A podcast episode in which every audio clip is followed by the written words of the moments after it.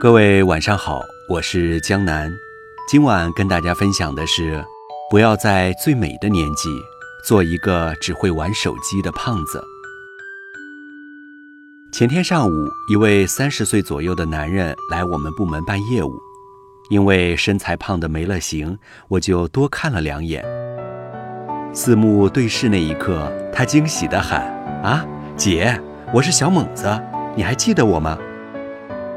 我仔细看了看，认出来了，是我高中同学玲玲的弟弟。上次见面距现在有十二年了。当时他还在读高中，清清瘦瘦的。如果他不说，根本就认不出来。虽然眉眼依稀，但和那时太不一样了。他边和我说话边办理业务，结果缺一个资料。他想起落在妻子车上，就打电话让他送过来，然后迫不及待地问我：“姐，咱们这无线密码是多少？”因为密码有点复杂，我就写到了纸上递给他。他几次都没有连接成功，急得一头汗。我说：“你有急事吗？”他嗯嗯点头。打游戏，今天一定要赢回来。终于连上了无线，他坐在一旁玩得入迷。我看着他那过于臃肿的身材和只剩下一条缝的眼睛，暗暗叹了一口气。唉，这么好的年龄，整天迷恋这个，可怎么是好？到了晚上，我和玲玲在微信上聊天，说今天看到他弟弟了。玲玲提起他弟弟，就一肚子怨气。说他高中时学习还很用功，高考成绩也不错，可到了大学就完全放纵了，除了打游戏就是吃喝玩乐，四年差一点没毕业。毕业后，他父亲舍着一张老脸四处托人，总算让他到了一家企业上班。本以为他上班后会好一点，结果还是没有一点上进心。每天在单位就是混日子，下班回来就往沙发上一瘫，手机不离手。我家旁边有几所大学，附近的网咖都是二十四小时营业，里面几乎都是大学生。一次，我和一位大学老师聊天，他说：“大学其实是人生的另一条起跑线，别看都是读四年。”可毕业离开学校以后，却大相径庭。有的几乎学不到什么东西，就是混一个四年；有的扎扎实实学好专业知识，进步考研。虽然最后大家的本科毕业证一样，但含金量却是天壤之别。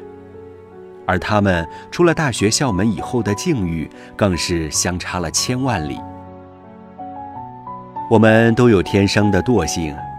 如果外界环境再宽松一些，很容易就深陷舒适区而缓缓下降，就像那只温水煮的青蛙一样，等水里不适于生存时，却没有了跳出来的能力。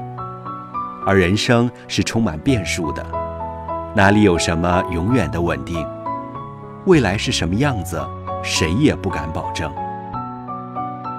在上世纪八十年代末。我的一位亲戚，大学毕业分配到一家国企上班。当时他大多的同事都是悠哉悠哉，没有一点危机意识，每天就是混工资度日。而我这位亲戚属于那一种不学习就不舒服的人，工作之余把能拿的资格证都拿到了，还又拿了一个国内行业的什么奖项，相当于学术带头人之类的。在他三十八岁那年，工厂倒闭，全员下岗，大家都为工作发愁，一所大学却向这位亲戚抛出了橄榄枝，聘请他去那里当了老师。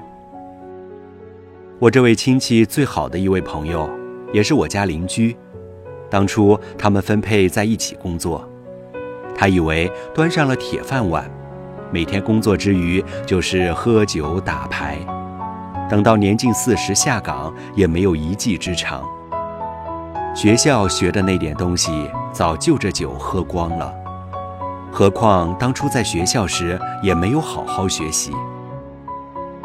他下岗后干过好多份工作，一份工作很少能坚持一年。他天天抱怨，说自己运气不好。后来年龄大了，更没能力再出去打工，日子过得捉襟见肘。前段时间他们大学同学聚会，亲戚把照片发到了朋友圈。毕业三十年后，曾经都一样意气风发的同学，如今的气质却大不相同。最明显的就是我那位邻居，看上去比同龄人像是大了十几岁。看着他们的照片，我一直在思考一个问题：你总说命运不公，厚此薄彼，可是当你打游戏时，人家却在赶项目。你上班摸鱼时，人家在认真干活；你喝酒搓麻时，人家在灯下看书。几年下来，你们的差距就已经天壤之别，这哪里只是运气的原因？有一家杂志曾对多位六十岁以上的老人进行了这样一次问卷调查：你最后悔什么？排在第一名的是，百分之七十五的人后悔年轻时努力不够，导致一事无成。所以，亲爱的各位，不要在最好的年纪做个只会玩手机的胖子，只知道吃喝玩乐会让你越来越平庸。混下去容易，混上去却很难。在需要奋斗的年纪选择安逸。才是对自己最大的不负责。人生难免遇到风雨，你无法决定明天是晴天还是雨天，但你能决定今天有没有准备好雨伞。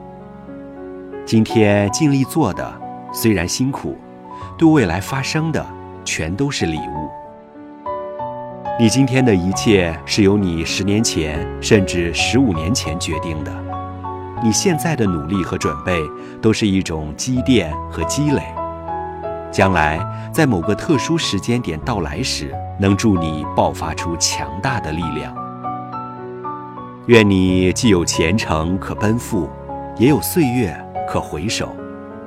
那些读过的书、写过的字、加过的班、无数次改过的 PPT，都会化作你人生中最美的画卷。